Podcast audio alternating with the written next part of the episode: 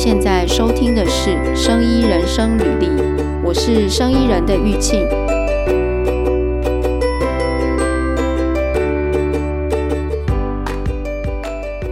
今天呢，我们要聊那个专利诈欺的题目。那今天的来宾是杜正木专利师，杜专你好。呃，玉庆，各位线上朋友，大家好。杜专之前有来跟我们分享他从呃文字工作到这个生医专利师的，就是历程嘛。然后之后又来跟我们分享了，诶，我觉得上一集题目蛮难的齁。之后后分享的那个就是哪一些东西适合申请生医专利，哪一些不行嘛？那一集呃，那一集很不简单，大家可以到对那一集真的可以重听两三次，如果不是那么懂，因为他把很多复杂的概念，我们尽量用简单的方式，在一集内把它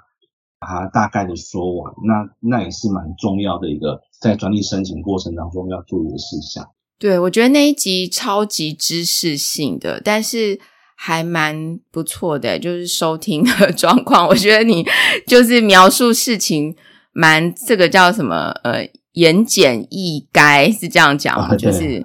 对，就是可以把它讲的。我觉得那一集蛮不错。然后今天，嗯，杜专要来跟我们聊一聊那个专利诈欺嘛，就是之前呃有一个在这个生医界很知名的一个诈欺，后来被起诉，在美国的案例，美国戏骨的案例，就是这个 Theranos 的公司。它称作是这个一滴血可以测百病的一个发明，然后它是一个二二零零三年的时候的成立的开始开始的公司，后来二零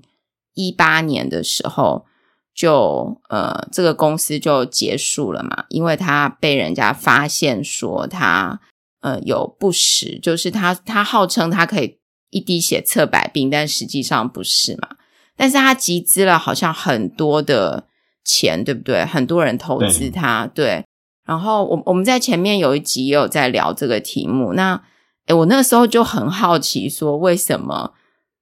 因为他就是说他也是有很多专利嘛，可是为什么大家没有发现他的专利有问题？对，那这个我稍微说一下，就是呃，其实我们那时候我们呃先入为主的概念就是说。呃，既然这家公司的技术都是假的，那它的专利，呃，是不是也都是假的？我们会有这样子一个诶直觉的联想。嗯，而且它这家公司最有趣的是，它一开始募资的时候呢，它其实呃是没有任何的那个 prototype，它就是靠着它的那个专呃专利技术，然后也许是一些投影片，就开始募资了。也就是说，它的一个起家的一个募资的起点是来自于它的专利技术。那我们就会好奇说，它的专利到底是真的还是假的？嗯，那所以呃，我也去做了一下它的背景调查。呃，其实跟可能跟大家想象的不太一样。呃，就是 Theranos 现在名下的所有的专利，包括从呃最早它第一篇取得的专利，呃，目前都是有效的，都是有效的。嗯。意思就是说，呃，至少到目前为止，并没有人去挑战 Theranos 取得这些专利技术的可行性。那目前，我我再稍微补充一下近况好了。Theranos 目前，因为它这家公司基本上已经被认为诈欺，已经倒了。那它的名下的那些专利呢，目前已经转移到另外一家叫做另外一家那个 NP 公司，叫做我们俗称的专利蟑螂公司。就是它它公司底下是不生产产品，它可是它是持有这些专利。透过那个诉讼，运用这些专利来去获利，或或者说托告人。诶，有这种公司？对对，嗯，叫我们叫做呃，早期我们叫做 patent troll，就是翻译成专利蟑螂或专利流氓。那但是这个词不是很好听，特别是呃，确实是有一些大学它也是研发了很多成果取得专利，可它本身是不不生产产品的，因为它是大学。嗯，对。对，那总之呢，就是那个目前 Theranos 名下的专利都已经转移到 NPE 手上，然后在大概在二零二零年的时候，这批专利还有被拿来行使过诉讼攻防。也就是说这，这呃 Theranos 的专利呢，不但有效，而且还在那个诉讼攻防当中活下来，这跟大家想象不一样，就是至少蛮有、嗯、有蛮高的机会，Theranos 的专利技术确实是真的。对，那现在就回到一个问题，那既然它的专利技术是真的，那为什么它的产品是假的？对不对？对，哎，可是刚才我有一个问题哦，你说，嗯，它的那个专利到现在还是有效的嘛？就是对，目前还是有效。对，但是它的专利里面的技术是不是真的技术呢？呃呃，至少目前来讲的话，呃，如果它不是真的技术的话，它的这个专利的有效性马上会被挑战。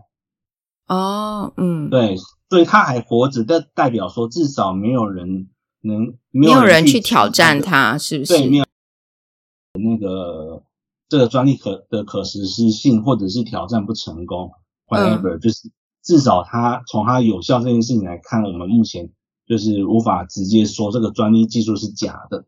哦，OK，对，所以它这个专利现在有效，然后还能够呃用来对用来诉讼。对，哇哦，嗯，对，那为什么它的产品就做不出来？对，那这个问题，我其实我们一般的直观的想象，会会想象成说，呃，一个产品就是对应一个专利，那这产产品做得出来呢，就代表说，也有某个特定的专利，它包含这个产品的技术。我们过去呃一般人直觉想象是一个产品对一个技术，那通常往往不是这样子，特别是呃非常复杂的产呃产品，会它会对应着好多个专利。我们比举一个例子来说，比如说那个苹果的手机，好的，嗯，苹果的手机上面从外观它的外观，然后到里面的晶片，到各方还有软体设计，一台的手机可能包含了可能数十万个专利，光是一台手机可能包含数十万个专利，嗯，对，所以 这样子讲，我们这样讲来回来看的话，呃，Theranos 那时候开发的那个一滴血的检测装置。它是一个非常呃非应该是可以理解成非常复杂、非常精密的装置，所以这台机器呢，它可能有很多个专利。那也许呢，他那时候申请的某一些专利是对应于这个这个检测模拟的检测技术，但是呢，能不能把所有的他宣称的检测整那个检测技术都整合到这个机器上小小的盒子上，然后真的能够运用，就不一定了。就是说，他可能。呃他申请的专利对应于这个他宣称的检测机器里面某几个功能。呃，我们假设说，呃，要构成这个，要实行这个用一滴血去检测，然后浓缩在一个小小盒子里面。呃，我们假设啦，假设至少需要呃五千个专利好了。嗯，那这五千个专利可能某某些某几个专利是涉及检测技术，某几个某几些技术是应该是要讨论说怎么把这些检测仪器浓缩在那么小的空间里面哈。好，那他今天申请的专利呢，就只涉及于特定几个检测技术，但是呢，它并没有其他的专利去对应于那个，呃，就是说把那些检测的方式啊、检测的设备全都浓缩在这么小的盒子里面，可以 work 真那些真正关键的技术，也就是说，它的技术、它的专利跟它的实际产品需要的技术两者是不对应的。嗯，不完整是不是不完整？对对对，我举个更我觉得呃更简单的例子好了，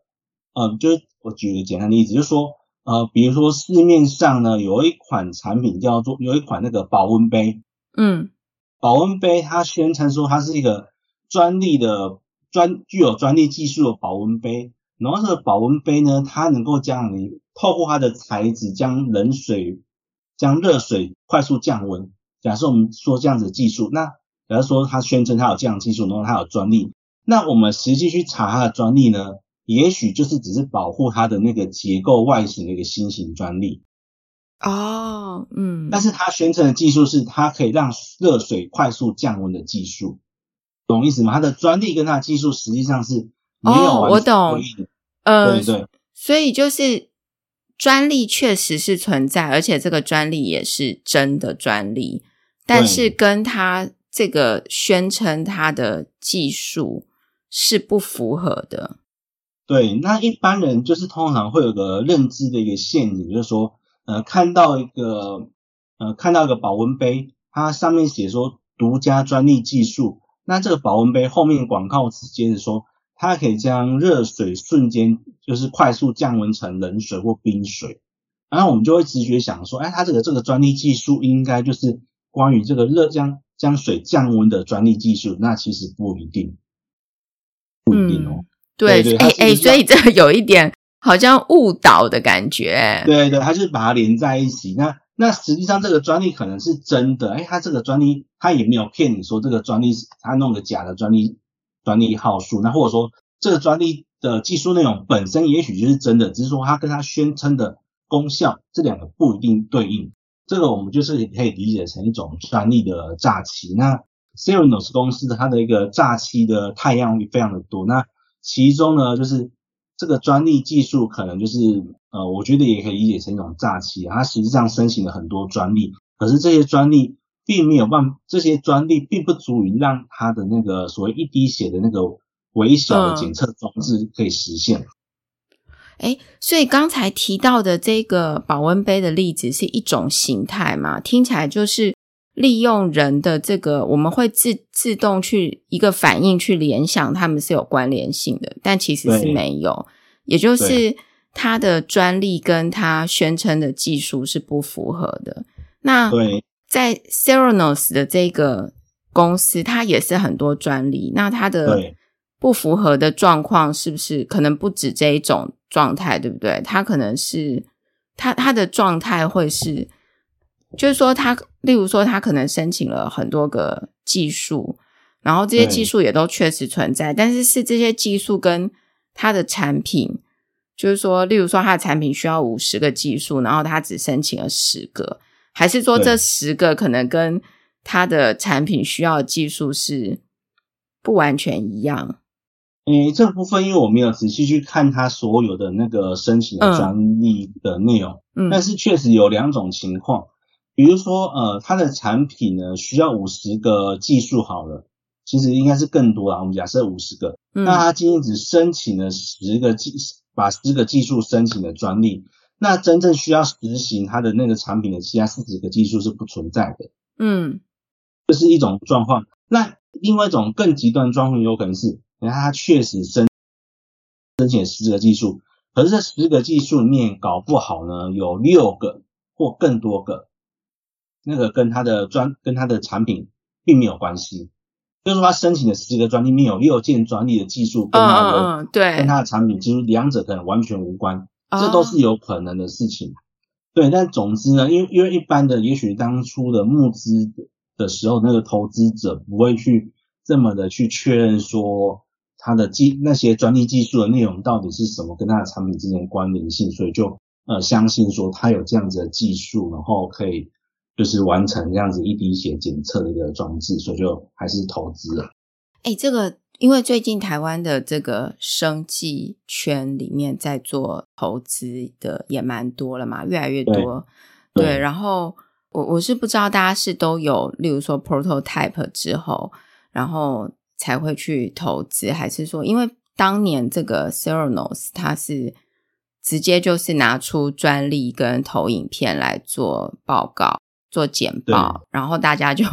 觉得这实在是太厉害了，但是不知道有没有去真的就仔细去看，说他的专利跟他的产品的技术需要的技术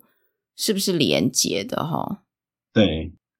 对，这个变成是一个很大的问题耶，因为一个公司可以有非常多专利，但这些专利可能都跟他的目标产品是没有直接相关的。或者是说，他只要有其中一个，但是其实它是不完整的，那他就可以先拿来募资了。对，所以在呃投资在做投资的时候啊，就是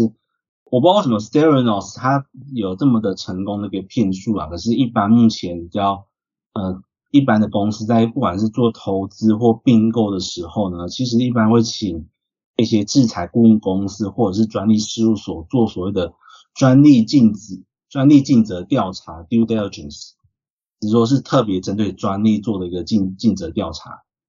专利尽责调查，你说这个叫什么？呃，due diligence 就是我们讲我们俗称的 DD 啊。哦，DD。对对对，只是说一般的 DD 是调查一间公司它的详细的一些呃内部的运作、财务情况。那这个专利的 DD 就是针对于这个专利权的是否真实、是否有效，它的状态去做一个调查。对，这是比较大的，一、嗯、一般目前大公司呃在做募资或并购的时候，他会先去，比如说他这个甲公司是一个比较大公司，他要去。并购乙公司的时候，那乙公司手上有，他宣称手上有一些呃呃无形资产嘛，一些专利权。那这个甲公司要去并购的时候，他出的钱必然会包含这些这些无形这些专利权的它的价值。那他就要去看说，这个专利到底是真的假的，就是说它的呃，我们先不要讲它的技术真假，这有时候不不容易分辨。嗯，那至少要看说。目前你的专利是有效状态还是无效状态？对，哦，对，它是已经过期了，或是已经被人家撤销掉了。嗯，对，那那这样子的一个专利，你就放在台面上，假装好像有这样一笔资产，那实际上是没有的。或者是说，哎，你今天你公司申请的是一个扫地机器人，那只有你。呃，你说你说你手上有很多专利技术，哎，看结果发一调查发现是从那个洗碗机公司买来的这些技术哦，呃，诶，两者不相干，嗯、不相干的，对对对，对对，那这样子的一个专利就是就不是他这家公司他想要购一并购买取得的内容了，对，这是所以是会有一些在并购的时候针对这个专利权做一个所谓的 due diligence，那一般的这是所以一般公司。可能比较可以避免这样的情况，那比较容易出事的应该是普通的消费者，像我刚刚讲到的那个保温杯的例子。嗯，对对，甚至于说，呃，有时候我们去那个夜市啊，就是夜市买一拖鞋，那就是一家摊子，他可能买摆呃一样摆两双夹脚拖，一双卖一百，一双卖两百，那卖两百那一双就在他的那个标签上面挂说本专利含有什么什么专利字号。然后就卖了两百块。嗯、那其实你其实有时候我们去仔细去把那个他的专利号数啊打进那个专利检索系统，你看，诶，其实这个呃其实是称不上有技术性的一个新型专利。那呃不代表说新所有的新型专利都没有技术，只是说新型专利因为它是实它是形式审查，不会去实质审查它的技术内容，嗯、所以呃有时候就是可以钻这样子的漏洞，就是诶，其实你你没有。嗯，你的东西其实没有什么专利技术，你只是要一张证书，那就透过这种方式快速去取得一个专利证号，那就可以作为广告行销使用。那这样子一个呃，其实它本身没有什么真实的技术，那只是多一个专利证号，然后就可以卖，嗯、就可以多卖一百块，这样子呃，是不是合理？我们就再商榷。那总之呢，呃，对于消费者来讲，他看到一个 M 开一个。不要讲 M 嘛，也许是这个 I 开头的一个专利证书的证号，那他就想说，诶，这个有专利，那我多花一百块可能值得，就是会有这样子一个情况。I 开头的是什么？I 开头的是 I 开头的，通常就是指那个发明专利。发明专利，okay，对，就是发明专利的一个制度是需要做技术的实质的审核的，嗯，就是审查委员在呃在核发那个发明专利的时候，他会去。就这个申请案里面的技术与先前的技术内容去做比对，就说，哎，以前的人有没有做过一样的东西，或者说你这个技术是不是真的太容易想到了？那如果以前有人做过，或者说你的技术真的太容易想到的话，你就很难取得发明专利。但是新型呢，只是看你的那个说明书的形式格式对不对，它不会拿你的技术实质技术内容去做跟先前技术做比对。哎，所以这样听起来的话，是不是就是说？呃，就我我们以 s e r a n o s 的这个例例子哦，就是假设一间公司，然后呃，他在募资的时候，投资人应该要去看说他的他提出来他有这些专利，跟他要目标产出的这个产品到底是不是有技术上的关联性？对，是这样吗？哈，对。对，我们如果更具体的讲的话，就是呃，假设说我们回到那个 Theranos 募资那个时间点来看，那我们会先应该要先去问 Theranos 公司一件问题，就是说达成你这个一滴血的检测的一个核心的一个技术内容，它的核心技术内容是什么？我们先把它定义下来。嗯，对，就是说它检测本身它是一个技术没有错，可是呢，这家公司它最关键的技术应该是在于怎么把那么多的检测装置浓缩在这么小的一个设备里面，这个必然这个其他人做不到，他做到，必然有个某个关键技术核心技术是别人没有的。对，我们应该是要去探问那个 s e r n o s 公司，那你的这个核心技术内容是什么？我们把这个技术内容，把它，呃，就先把它写下来，然后我们去把它做个整，把那个技术架构做个整理。那接下来呢，我们就就再去探探究说，啊，Theranos，既然你说你有这个技术，然后已经申请专利了，那我们就把你的专利的那、嗯、专利说明书那些那些专利申请案。每一件都拿出来，嗯，呃，特别是只拿核准的，核准的。嗯、然后我们接下来就看说，哎，这个核准的它的专利，我们开始拆一样一个一个拆解每一件专利的它的技术框架是什么，去跟它的宣称的核心技术的框架做比对。就是说，我们在更进一步假设说，假设说它的核心技术必须要有 A、B、C 三个三个关键的要素才能够达。达成这个技术，嗯，那我们就要去看说，呃，至少要去看说它的那些专利申请案呢，有没有哪一件它包括的核心技术是就是 A、B、C 这样的要素，而不是 D、F、G、H、I 这些、嗯、呃比较次要的或跟它达成这个核心技术比较无关那些要件。嗯，对对对，我们要去做这样子一个技术跟专核心技术跟专利之间的连接比对。这个在刚刚讲的那个就是滴滴的这个调查会做这样的事情吗？呃，也会，我们会去实际去看它的技术的专利，哦、实际的专利里面的技术内容是什么？诶，那刚才讲到你，你有讲说要核准的吗？所以如果他就说，哦，我们有我们有申请很多，但是他还在申请呢？呃，申多假设说是这样子的情况，那至少我们先先看一下这个。嗯，这个申如果是在那个申请还在申请当中，那这个募资这个投资者他要不要下那么多，要不要下那么多的那个钱，就是就要仔细考虑了。就是他必须要有意识到说，哎，这个东西在申请当中，他不一定可以取得专利。嗯、那这个是第，这个是一方面，这个申请人是要考虑。再来是说，他纵使觉得说，哎，这个这个这个申请案虽然还没有正式取得专利，可是我觉得他的技术。呃，很很有用，很有创意。那他有投资的意愿，那这时候呢，也应该去仔细的去读他的专利说明书，呃，去从他专利说明书去评估说，这个东西到底呃可不可行。但是呢，嗯、我们其实在实际诉讼上，目前来讲来讲，呃，特别是在台湾，很少有专利因为那个无法具实，就是那个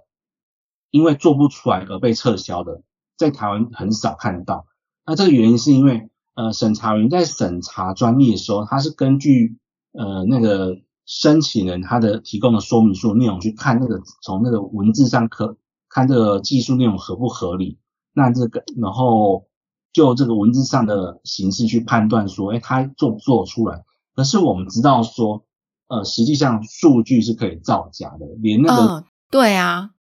论文都有可能造假，然后通过发表那。这个数据更容易造假，骗过审查委员。哎，对，这个这个部分，哎，这个这个我也一直很好奇，就是对，因为像像这种论文啊，或是发表这种学术的文章，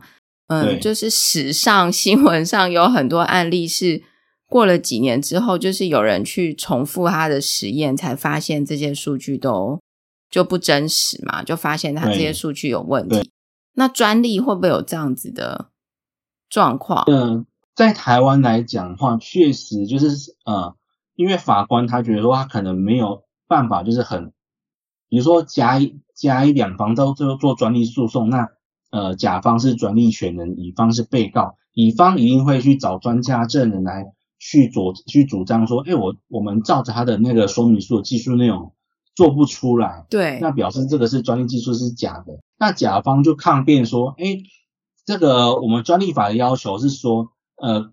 在无需过度实验的情况下，就是可以做，嗯、就是可以做出这样子的技术。那也许是你们专家证人程度比较差，或者说你们故意做失败，哦、这样子，所以他这个专利权他也可以这样吵。那变说法官有时候不是那么容易的去判断说，到底这个技术它是不是容易做出来，这并没有那么好判断。那通常最好判断，或是说它说明书里面的文字可能从文字解读上就不符合科学学理，那这种情况下就比较容易直接撤销。嗯、但是如果是要透过实验的话，因为公说公有理，婆说婆有理，并不是那么的容易去成立这个无法，因为无法实现这个技术而撤销。哎、我我有在想说哦，就是说从你刚刚解释这些，我有在想说，如如果说这个专利有没有可能里面是，就是说它已经是一个成立的专利，但是有没有可能是它根本是做不出来的，但是它在呃审查的过程里面又看起来是很有。科学逻辑性的，当然有啊，当然有，就是甚至于说，呃，呃，这种你说完全做不出来，比较呃比较少见啊，这种其实是近乎于诈欺。嗯，那最常见的是什么？最常见的是，呃，它的技术，呃，比如说可能我们就随便举个例子，就是说它的技术实际上想要达成的是让这个产品有。百分这个材料有百分之九十的隔热率，嗯，就它的产品技术实际上百分之九十。那他在他在申请专利的时候呢，他在说明书透露的那个技术手段，呃，实际上呢，最高可能只有达成能达成百分之七十甚至百分之六十的隔热率，嗯，因为他把它真实的那个可以达成百分之九十那个材料比例做了调整，他没有揭露那个材料比例。哦，它只揭露了可以做到百分之七十的材料比例，这是很常见的。诶，对，那真正可以达到那个百分之九十的那个材料比例呢，他当然他就把它当成他自己的营业秘密。那所以呢，他这个专利申请出去之后呢，就市面上就是在他申取刚取得专利那个当下呢，就是市面上所有产品，如果有人照着他的专利说明书就老老实实做，那。也很认真的做，那也许可以得到一个产品，哎、欸，真的有一个隔热效果，可是是百分之只有百分之七十的隔热率。那他自己的产品呢，百分之九十的隔热率，人家还是真的是抄袭，还是做不出来，对不对？还是做不出来，对。哎、欸，这个是不是在一些那个那个药药品上面也有这样子的状况？就是呃，比如说某一个药，然后二十年就是。过了他的专利之后，然后就开始有一些，就开始大家会开始做学名药嘛。对。然后发现学名药也不容易做出来，是不是也是有一部分其实是被营业秘密给保护住了？所以他按照他当初的这个专利去想要去做，结果做出来就没有他原来的东西那么的到位。对，这也是学名药，就是呃，一般那个说。一般病患或者或者医生在开药的时候，他都会如果说是觉得说这个病人的状况，呃，要比较好好的治疗，他也许就会选择开原厂药，不开学名药。就是说，对于学名药的一个疗效是比较迟疑的一个原因，也是在这里。就是说，理论上来讲，学名药它的剂量跟它的活性成分，嗯，都跟那个原厂药是一两者是一模一样的。那为什么就是会有就是病患啊，或者说医生觉得说这个学名药的药疗效就是比它差？那原因就在于说，在那些专利技术啊没有公开的地方，也许就是它的赋形剂，嗯，也许是赋形剂会影响，或者说它的一个这些药物的制成哪个部哪个环节是有影响的。那这个部分它也许没有公开，那这个微小差别在进到人体当中，也许会产生那个疗效上的差异。那当然有不排除是心理作用啊。那总之就是学名药跟原厂药，它的活性成分剂量也许两者是一模一样的，是会有一些微小的差异。那这些微小的差异可能就是会让你觉得说，哎，这个原厂药的药效效还是好一点，就是所谓的，这也是可以理解成像我刚刚讲那种隐藏那个技术。嗯，哎，刚刚这边我我突然想到一个问题哦，就是。以刚刚这学名药的例子啊，如果说，嗯，假设我我是要做这个学名药的，然后我去看了原厂药的专利之后，我就做出来嘛，然后我又自己去研发，我又发现说，哎，我其实在改变什么，这个药就会更好。然后呢，我就觉得我自己发现新东西嘛，所以我就去申请专利。嗯、但是其实这个技术已经是被原厂药，它已经是在营业秘密里面了。等于说，有没有可能一种状况是我们申请的专利其实是别人的营业秘密里面的东西？呃，有可能。就我们一样，那那这样怎么办？对，不会怎么办啊？就是就是由那个学名药厂取得这个专利啊。哦，就是由学名药厂取得这个专利，所以原厂的它即使它是先发现、先发明这个，它也因为它放在营业秘密里面，所以它就失去了申请专利的这个机会，是这样吗？对对对，我们再回要讲那个原厂跟学名药厂的情况，就是说呢，就是原厂它也许有某个关键技术是作为那个营业秘密保护，那它。那学那个营，它因为它是营业秘密保护，它没有拿出来跟贡献给公众来交换专利权，所以呢，那个如果说学名药厂它是透过自己的努力，就是独立出研发出这样子跟原厂一样的技术，这个学名药厂是可以拿去申请专利保护的。那这时候呢，如果说，诶，学名药厂它学名药厂它如果要用到那个这个这个技术的时候，它反而要向原厂如果用到这个技术，反而要向学名药厂去取得那个授权，哦、但但是这个几乎是不太可能发生的事情。嗯、呃，原因在于说，呃，通常呢，原厂药它有办法去评估说，那这个学这个技术呢，这个核隐藏的核心技术，再过多久有可能会被人家研发得到，它所谓的技术，哦、呃，技术的那个时，呃，叫做世代或时间，嗯，就是说第二代技术它可能评估过。评估说，在三年后，也许其他的厂商就能够研发出这样子的技术，技术就可以研发下一世代技术。那这时候呢，因为他在三年，他预期说人家三年后就研发出来，所以他可能在过一年后或两年后，他会继续去申请那个那那个技术，把它继续保护下来，这样一代一代的去保护它的专利。那我们呃，我们再举个更具体的例子，比如说。呃，原厂药它发明了一个一个活性成分，它可以治疗心脏病。嗯，那接下来呢，他又发现到说，这个新款心脏病药呢，以某种药物载体去，呃，某种药物载体去做释放，它的疗效会特别好。那这时候呢，他一开始并不会去申请那个心脏病的活性成分跟这个药物载体组合的一个专利，他不会去这样申请。但是在过了一年、两年之后呢，这时候他开始预期说，哎，市面上那些原那些那个药品上市之后，也许就是其他药厂可想到说，对某种那个呃药物载体特别有效。这时候呢，他就会把他原本那个药物载体跟那个特定的活性成分组合的一个专利技术，再拿去继续申请，这样一代一代的去做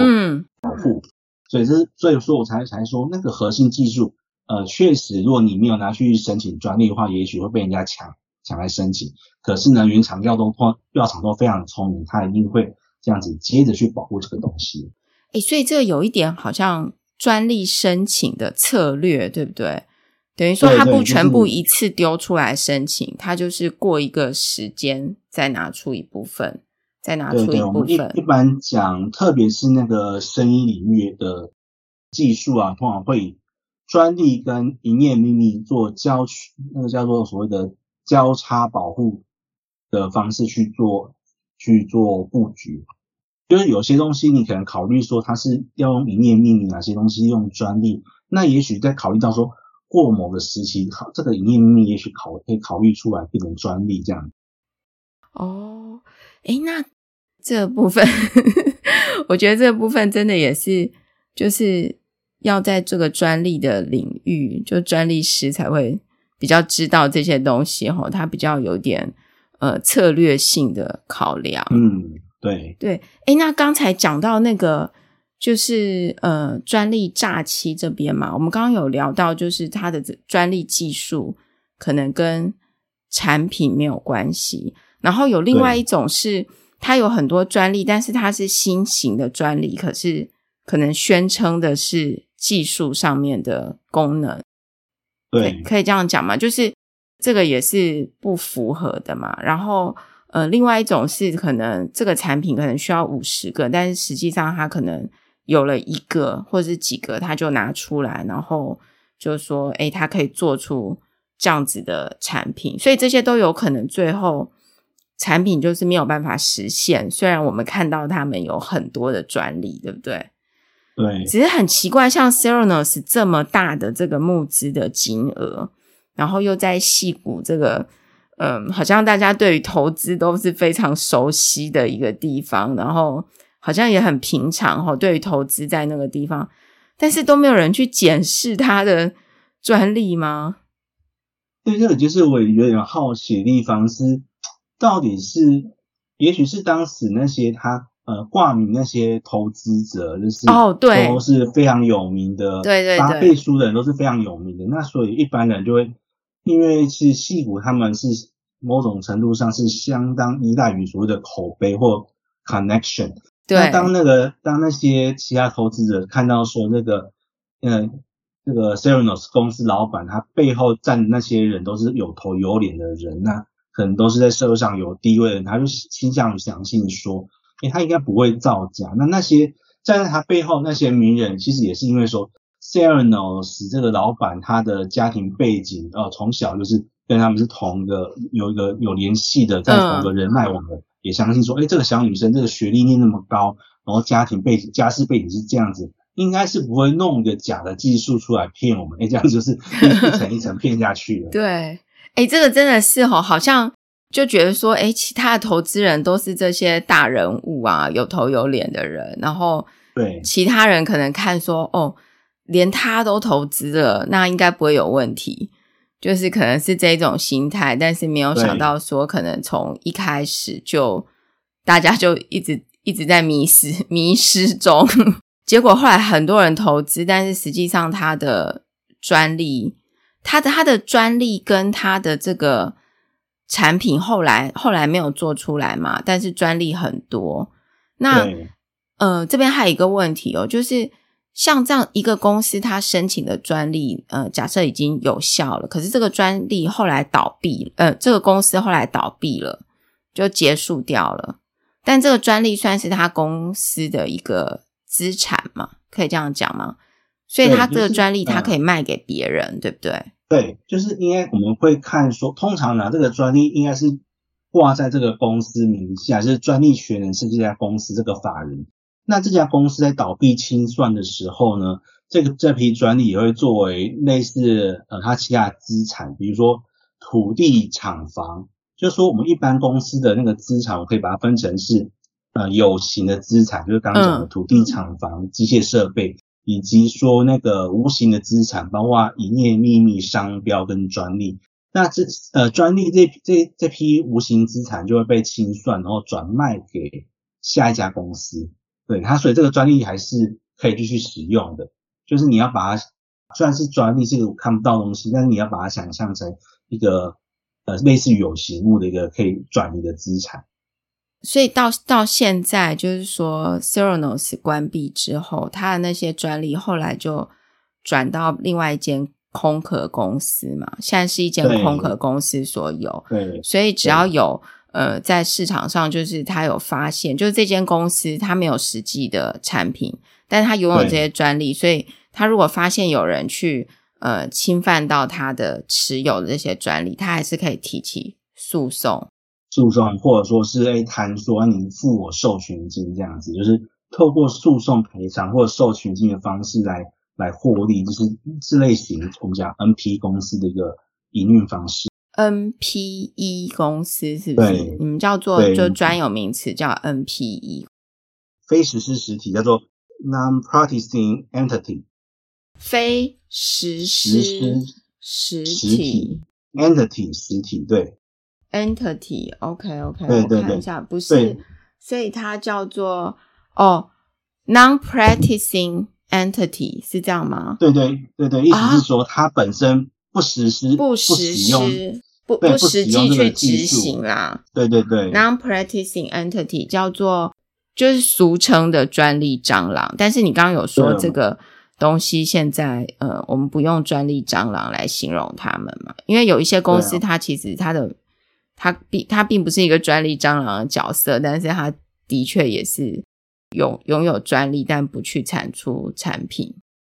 对，我们就是还是就呃，不用那个 patent troll 这样子一个字眼，就是比较贬义的字眼，我们就讲嗯哼，那个 NPE 这样子。NPE 好啊，诶，今天又学到一个东西，对，对。NPE 公司。对，上次你跟我讲这个专利，我们聊这个专利的时候，就你有提到那个非常律师这个现在很红的影集里面吗？对，然后他是他就是那个韩国，嗯、呃，他演那那个韩剧里面非常律师里面有一集也在演那个专利嘛，他们是在讨论一个那个叫什么银行的 ATM 机器，对不对？对。我记得那个剧情，你再帮我看一下我看的剧情对不对？因为我我我担心我可能有看没有真的很懂。就是他有两间公司，然后有一间公司说他去看了一个展览，到美国吗？还是哪里去看了一个展览？然后在那个展览上面看到那个技术，然后他回来就把它做出来，是不是？对。然后做出来之后是他去。呃，他说，因为那个那个展览上面那个技术，就是说他公开给大家用，他并没有就是说你不能去用嘛。但是这间公司他回来，他自己画了图，然后做出那个产品之后，他是把它申请成专利，是不是？对。然后另外一间公司是呃，另外一间公司是已经我我记得那间公司差点面临倒闭，在这个诉讼里面，他是不是说？他也，他也产出，他也用同样的技术产出，结果这间去申请专利的就去告他，是吗？对，就是他，他那个剧中名字叫做梨花公司跟金刚公司。嗯、那基本上梨花跟金刚都是从那个美国的展览会当中去学的那个，一个是那个存存钞存放钞票的夹子叫存钞夹，存嗯钞票存放夹的技术。嗯，那这个梨花公司去。拿了人家开源专利，就回到韩国去申请。嗯，那他是申请的新型专利。那金刚公司一样是从韩，就是从美国那里得到开源专利，回来去做他的产品，只是他没有申请专利。嗯，那这个梨花公司就控告那个金刚公司说他，呃，就是说他窃用他的，就是说他模仿他的东西，就侵犯他的专利权，嗯，所以那个梨花公司这样子对金刚公司来做提告。嗯，呃，大概的。情况是这样子，那那就很明显，就是说，其实梨花公司本身是没有那个专利技术，并不是，并不是由他研发的，他也是其实也是抄袭人家的。对，对，那只是说他把这个当成一个诉讼的手段。嗯，那这个诉讼手段之所以会有效，是因为说刚好这两家公司在剧中都是在推广推广那个银行方那个那 ATM 那个技术啊，自动提款机的技术，嗯、那两家在抢订单。那因为那个梨花去控告金刚公司有那个所谓侵犯专利权，那那那些客户当然是基于这个诉讼上诉讼事件的考量，就说，哎，我应该要去两家公司技术差不多，那我是不是应该选择那家有专利权的理化公司，将来才不会衍生的，才会有一些衍生的后续问题。所以是理化公司利用这个时间差，先抢得的订单。那导致说，哎，竞争公司因为经营不善，呃，必须被被迫倒押或关，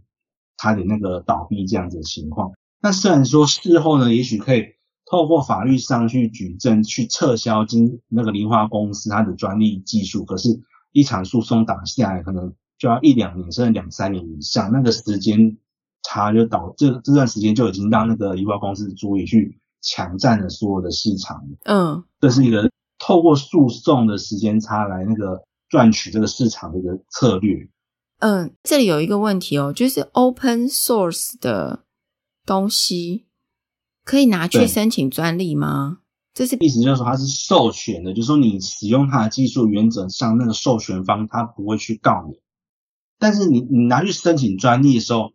通常啊，就是在我们讲，我们刚刚是有讲到说发明专利跟新型专利。那发明专利，因为还会去做实质的审查，那审查委员通常就会很容易就就是检索到说，哎，过去呃这个东西的技术内容跟那个开源的那个技术来源啊，两个技术内容是一样的，或者说一直稍微有点变更，那其实没有什么，就是不它的那个技术的进步并不足以取，并不足以取得专利。所以这时候呢，如果你是申请发明专利，就无法取得那个技术。嗯，那所以说这个剧，呃，这这个剧的那个剧本的那个撰写人，他其实是有点 sense，就是他并不是写发明专利，而是写新型专利。嗯，对，韩国的新型专利跟我们一样，就是。就是讲说，呃，他只有经过实际那个形式的审查，哦，嗯，对。但是在剧中可能有一点有讲错，他是讲说他的专，他的新型专利正在申请当中，他是用这个申请当这个申请那个专利申请那来去主张他侵犯他的专利，那这个有点不太对，因为呃，申请中的专利，呃，专利申请那在申请当中还没有取得一个确定的专利权。在里面，也就是说，它并没有，实际上并没有一个专利权情况下，你不能拿这个东西去主张你的权利。你必须真的取得这个专利权之后，才能去主张人家侵犯你的权利，否则你就只是一个专利申请案，正在申请当中的东西而已。这个是这部剧可能有、哦、呃有稍微演错的地方，可是它的整个架构，我觉得它的剧本是蛮蛮有，就是蛮有 sense，就是确实是说，它那个梨花公司取得这个技术之后。因为它是透过新申请新型的方式，那新型因为不用经过呃跟新型技术的比对审查，不用跟新型技术做比对，所以他就成功取这个专利权，然后用这个我们直接讲说是假的专利去做提去做诉讼来抢这个这个订单这样子。诶，后来所以后来他们呃后来就是他们在官司里面去呃去打那个梨花公司。金刚公司去打理，他是他去市面上，就是有一台已经有一间已经关闭的公司，曾经有生产过，然后是也是用到这个技术，对不对？然后那个机台已经在市面上没有了。后来我我我看那个剧情，他们是不是去找到一台一样，就是那一间关闭的公司做出来的机器？对。他是刚好这两家公司在打官司的时候，其实还有一家公司是比这两家公司就是更早，就是应该是更早取得那个开源技术，然后做成那个印，就是那个钞票存放夹。只是这家公司就是呃某些原因，然后就已经先倒闭，然后产品都已经回收。即是产品好像有某某样瑕疵之类的。对。那总之呢，这个这家倒闭的公司，因为他把产品都销毁了，所以。啊，那时候被告的那个金刚公司就很难去举证说，那其实这个梨花公司的专利就是早梨花公司的专利技术早就有人在使用了。那那因为应应该是因应剧情那个剧情的关系呢，所以他到比较后面才找到，后来才找到说，诶，还有一台没有被报废的那个那个机器可以来证明说，那个金那个梨花梨花公司的那个专利其实早就有人使用了。早就有人使用，所以他就可以说他这个专利是不成立，不能。对，就是这个，对对，就是新型的专利在诉讼上也可以做所谓的无效抗辩。所谓无效抗辩，就是说，呃，这个拿来告我的这个专利呢，它其实是一个无效的专利。那原因在于说，哎，先前早就有人做过一样的技术，所以这个这个专利它是不具所谓的吸引性，应该要被无效掉。因为他这个剧情里面呢、啊，呃，我我觉得我我自己 有一个问题，就是刚刚有问，就是 open source 的东西拿去做，拿去申请嘛，然后还有就是是不是呃，如果说我们现在申请一个专利，只要有一天有人发现，在你申请之前更早，其实已经有这个技术了，例如说，好像这个例子已经有一个产品了。那我们的这个专利也随时就有可能失效。对，就是专利权，它本质上是一个有比较呃不是那么的稳定的一个一个权利。嗯，就是说，第一个是申请阶段，有可能你就是因为被审查员找到说，诶，在你之前有一个呃相同或相似的技术而无法取得专利。再来是，纵使这个审查员他没有找到，那进入到所谓的。呃，商业上的攻防的时候呢，因为你的对手他不想要付赔偿金，所以他一定会上上山下海，就是尽可能想尽各种方式去挖出来，去挖出来，就是呃，可能是跟你一样的或相似的，或者说他会想办法去证明说，呃，某一些技术组合起来就是就是你的技术，而且这些这些先前技术是很容易想到。总之就是呃，就是很呃，对手会想办法去把你的专利无效掉。对，所以是纵使是获得专利的时候，就是你如果拿来告人的时候，就是要有心理准备说，哎哎，这个专利，呃，这个专利会不会有有对手会去找到呃先前的专利去弄我这样子？哎，这个这专利的东西我，我我现在听起来，我觉得它不只是技术，哎，就是也蛮多策略上面的思考，对不对？就是你要去考量很多策略上面的应用，然后特别是在投资的时候，刚我们这样聊下来啊，像 Theranos 这样子的案例，或者是刚刚提到那个呃，我们可能在市面上看到一些产品会说什么什么专利技术这样子，然后可能。它的宣称的功能跟它的专利是不符合，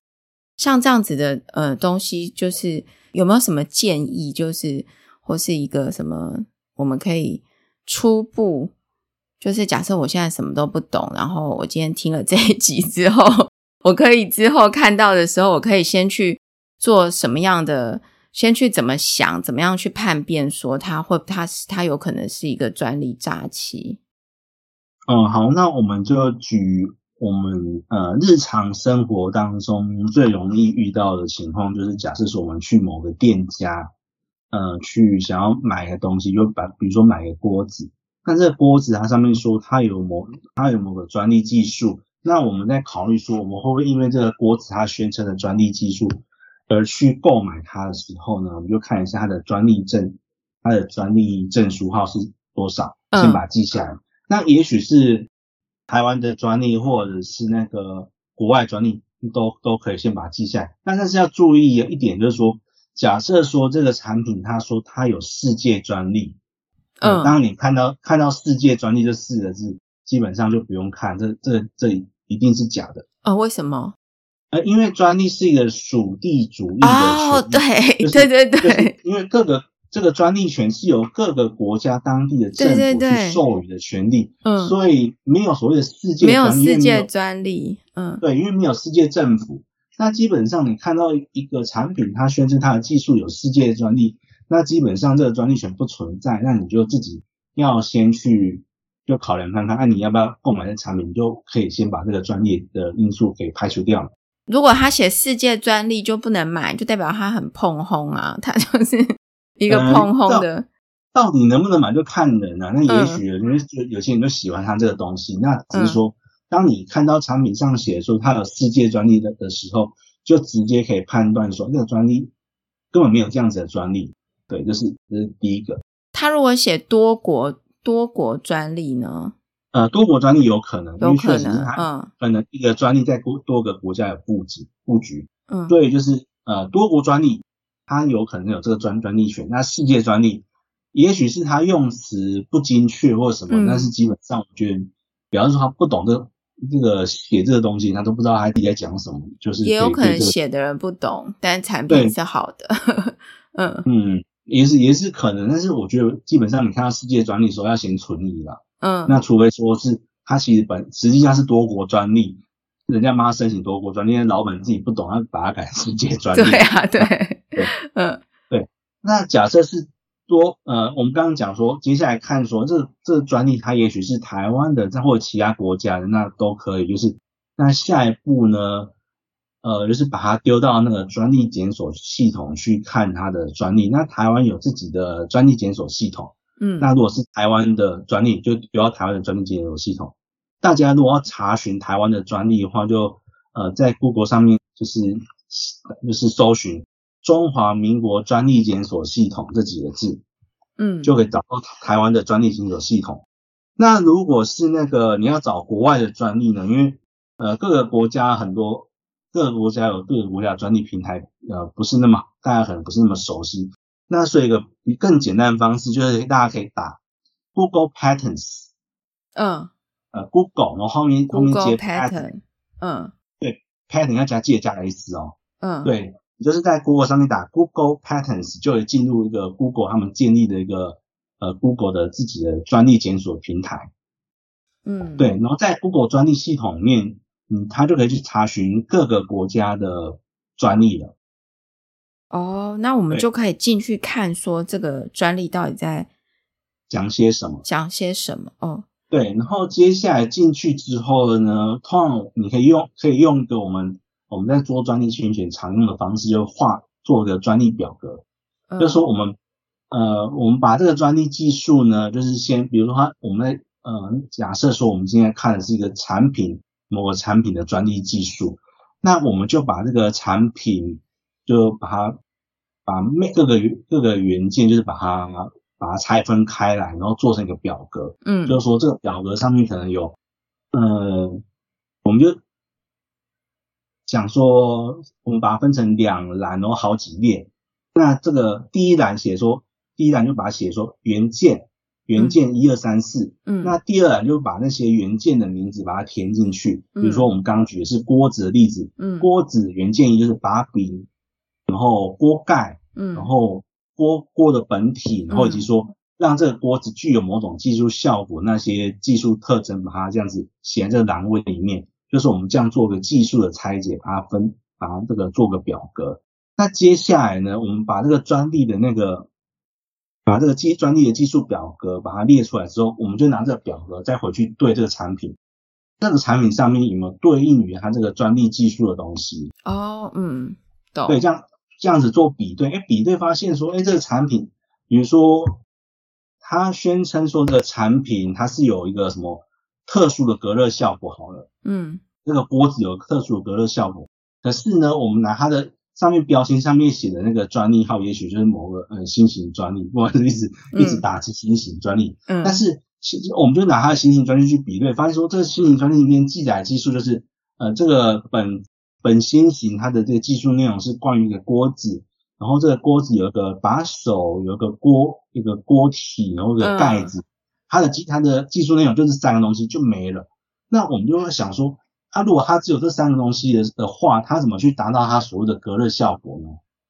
对，它实际上这个专利没有其他隔热效果。所以就是，哎，OK，所以这个就是在检查说专利的内容跟它宣称的技术。宣称的功能